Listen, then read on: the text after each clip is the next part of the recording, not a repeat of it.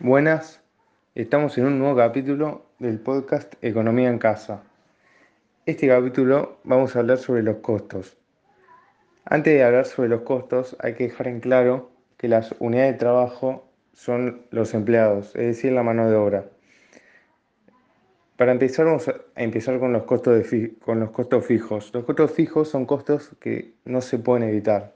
Son costos ni que se pueden evitar ni se pueden cambiar que es, por ejemplo, la tarifa de luz.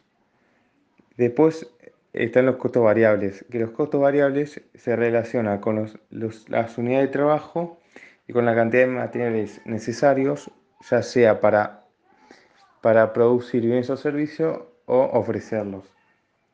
Después está el costo total, que es la suma del costo fijo más el costo variable. Luego tenemos el producto marginal del trabajo, que por cada unidad de trabajo adicional hay más para producir. Entonces, es, decir que mientras más empleo tenemos, más, más producción tenemos.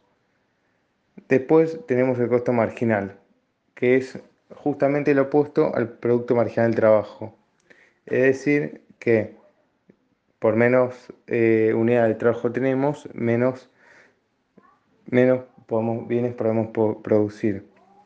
Después está el costo variable medio, que su fórmula es el costo variable, el costo variable dividido la producción total.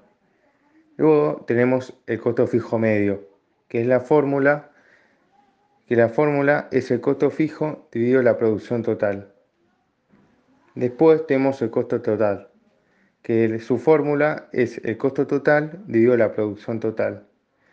Para estos, estos fueron los costos que eh, vamos, a hablar, hablamos en el día de hoy. Espero que les haya encantado y nos escuchen en el próximo podcast. Adiós.